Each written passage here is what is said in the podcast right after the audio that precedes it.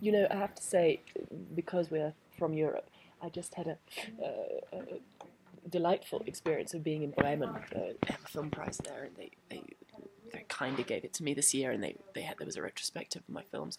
But the retrospective ends, and the film that they were showing as the as the you know the the film of the retrospective was Orlando. I'm you know I knew that I was coming here for this film, and I I know what's coming next, and I know that you know there's there's a whole new kind of chapter that's beginning now, and and uh, so yeah, I would be very happy to, to comment on that. Anyway, you've seen the, this film, which Yes, means a lot to me because it's something new. Yeah, and I must say, once again, terrific job, and I think it's a very strong film. Um, well, let's start with with how you got into the project. What attracted you to it? How they approached you? Well, it was actually a very uh, strange and um, slightly spooky story, uh, which is rather amusing, and maybe tells all sorts of things about you know how you have to ask for what you want. I was um, I came to uh, Los Angeles to have some meetings with some executives about uh, what I wanted to do, and uh, I wasn't really thinking that anything was ever going to come out of, of these meetings because not that I'm not an optimist at heart, but I'm um, you know given to a rather Neanderthal um, approach to the capacity for you know people in these positions to actually do anything that I could be involved in, and I was jet lagged, and I the night before the the, the, the meetings I was um, watching television in my hotel room late night, and Mildred Pierce came on television, and I watched it for the ninety first time, and I went into these meetings in the morning and they, they asked me what I wanted to do and I said, well, of course I want to do lots of things, but this morning I want to make Mildred Pierce. And I really can't work out. And I've started to begin to to work out why it should be that people stop making these films. This is such an honourable tradition. It's actually a tradition that made Hollywood great uh, and uh, made uh, a lot of people a lot of money over a great period of time and really uh, the whole tradition of uh, films in which a woman, and I mean a woman rather than a girl, uh, thinks her way through a crisis, usually in, in, the defense of her family, uh, in some um, domestic situation where, uh, which involves uh, murder and um, blackmail and uh, some loss of honor and something that, that, that is basically going to be about her uh, the nature of sacrifice and the way in which she keeps the world together uh, just seems to me to be um, a lost art. It's just something that people have stopped looking at. And it so happened, just to be brief about the rest of the story, that one of these executives, who was an incredibly intelligent woman, sort of went blank for a little second, and I could see that she was downloading some information. Um, and then a few couple of months later, I got the script in the post, completely. Well, in fact, from my from my agency uh, in America, and uh, David and Scott sent me the script, and then I quite shortly afterwards I met them. And it occurred to me, even when I read it, that this was really something. But it was, as usual, when I met them, that I could see what it it, it, it could become, and um, it was only when we were actually shooting the film, one morning, that I suddenly realized that we were making Mildred Pierce on a certain level. And when I said to them that I that what I've just told you about having had these meetings and having had this particular meeting with this one executive, um, they told me that this executive at a certain point had you know had, had, had, had said to them that I had had this conversation.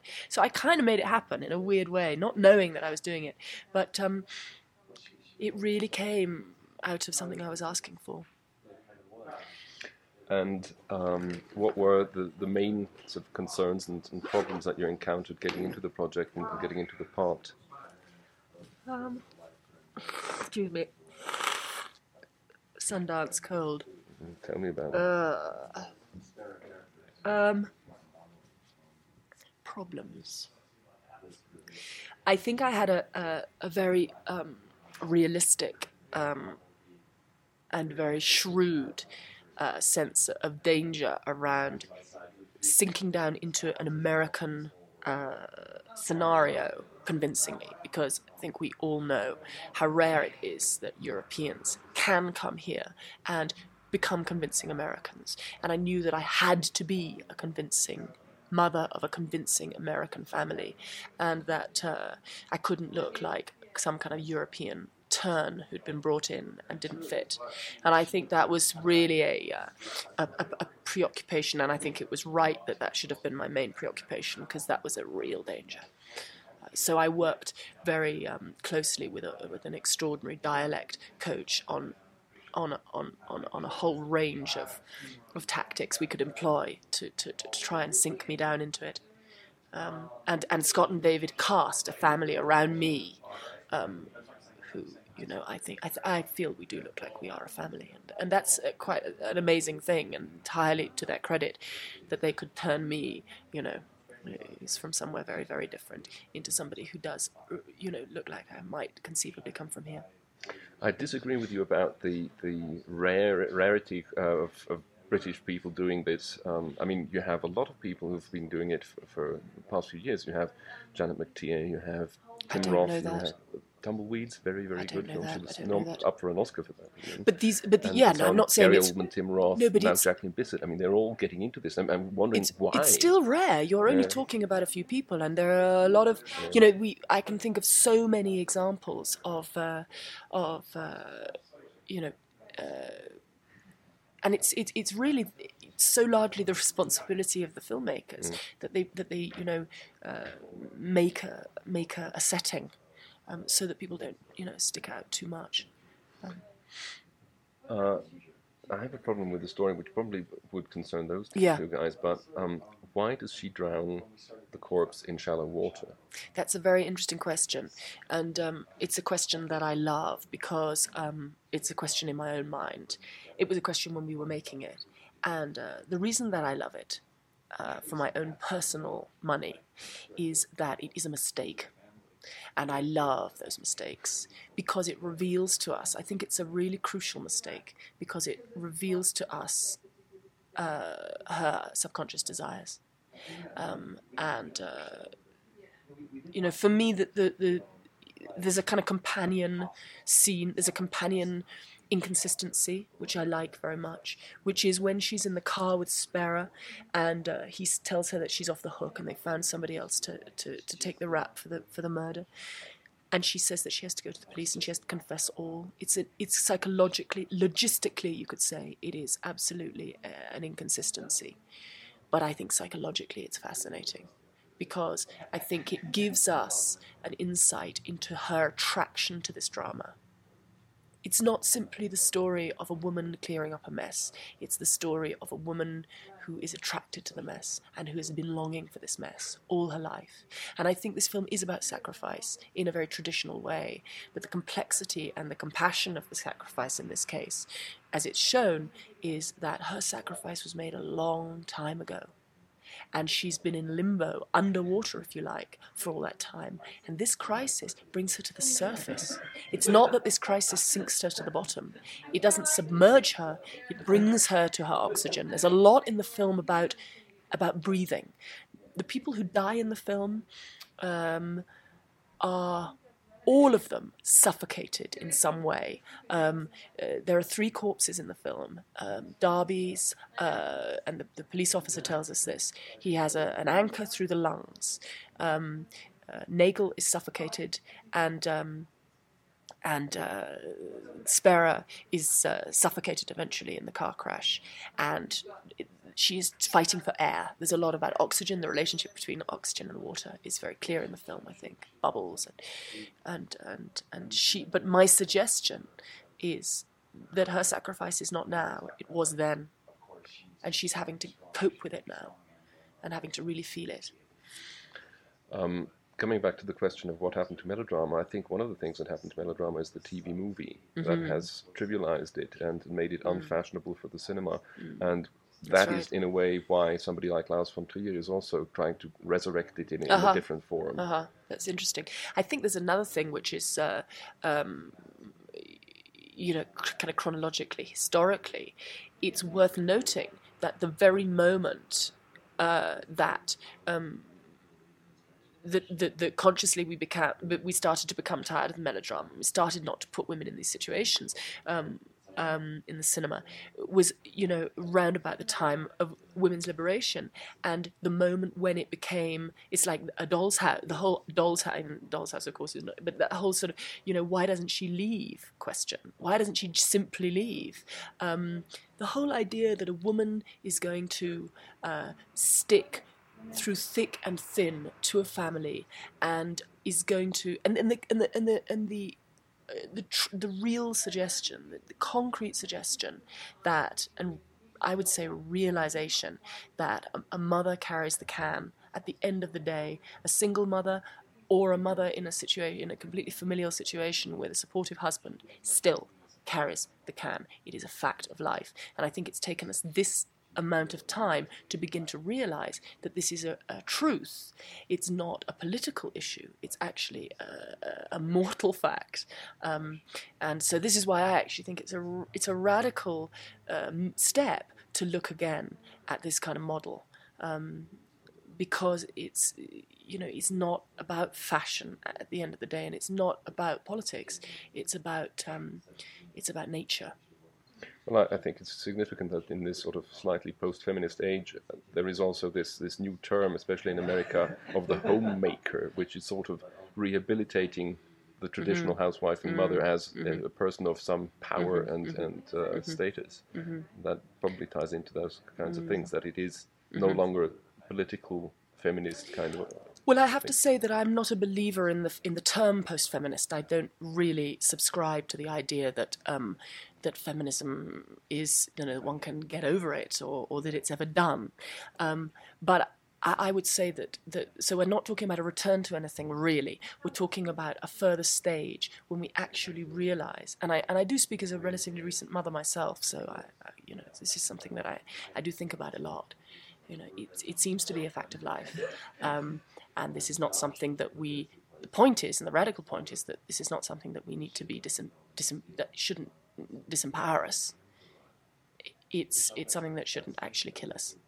Um, so in a way, this is almost a, a, sort of the flip side to the war zone, where the mother is oblivious. Well, is she?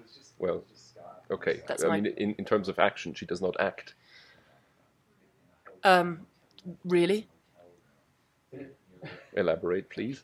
Well, I my these are just my suggestions, and you know, all one can all one can ever do is you know put something up there, and you know, a piece of work doesn't exist until somebody stands in front of it. It's a mirror, and um, but but as a as a as, a, an observer, as a as a cinema goer, um, for me, the that the sort of realms of inactivity are so rich and important, particularly in the family situation.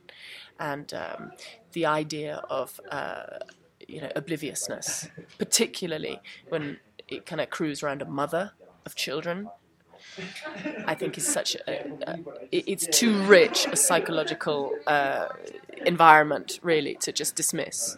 Uh, you know, I think that I don't know. I kind of don't want to say more about the war zone uh, because I, I really don't. I'm I'm not telling anybody what the story is because it's entirely up to people to decide what the story of any film is. But for my money, um, my suggestion is simply that you know we need to be aware that there are so many layers of consciousness and that we operate actively on all these layers all the time. And um, you know, sitting saying that silence is not necessarily you know an an, an, an unactive uh, thing well, it can be complicity, but uh, is that what you're suggesting? Um, I, am absolutely suggesting that it can be complicity, but it can also be actually uh, it can actually propel a situation. It can actually be instigating. Okay, well, yeah. in that yeah, case, yeah, I mean, we are on the same page. Yeah, yeah. Um, do you know what the, the sort of the major changes were vis-a-vis the book, apart from turning the, the daughter into a, a gay son? The book, which incidentally is is really, I mean, Elisabeth Sanxay Holding is a really quite brilliant writer, and I've become quite devoted to her work. There's a wonderful story called The Innocent Mrs. Duff, which is uh, published alongside with uh, a blank wall, the blank wall, which I really recommend.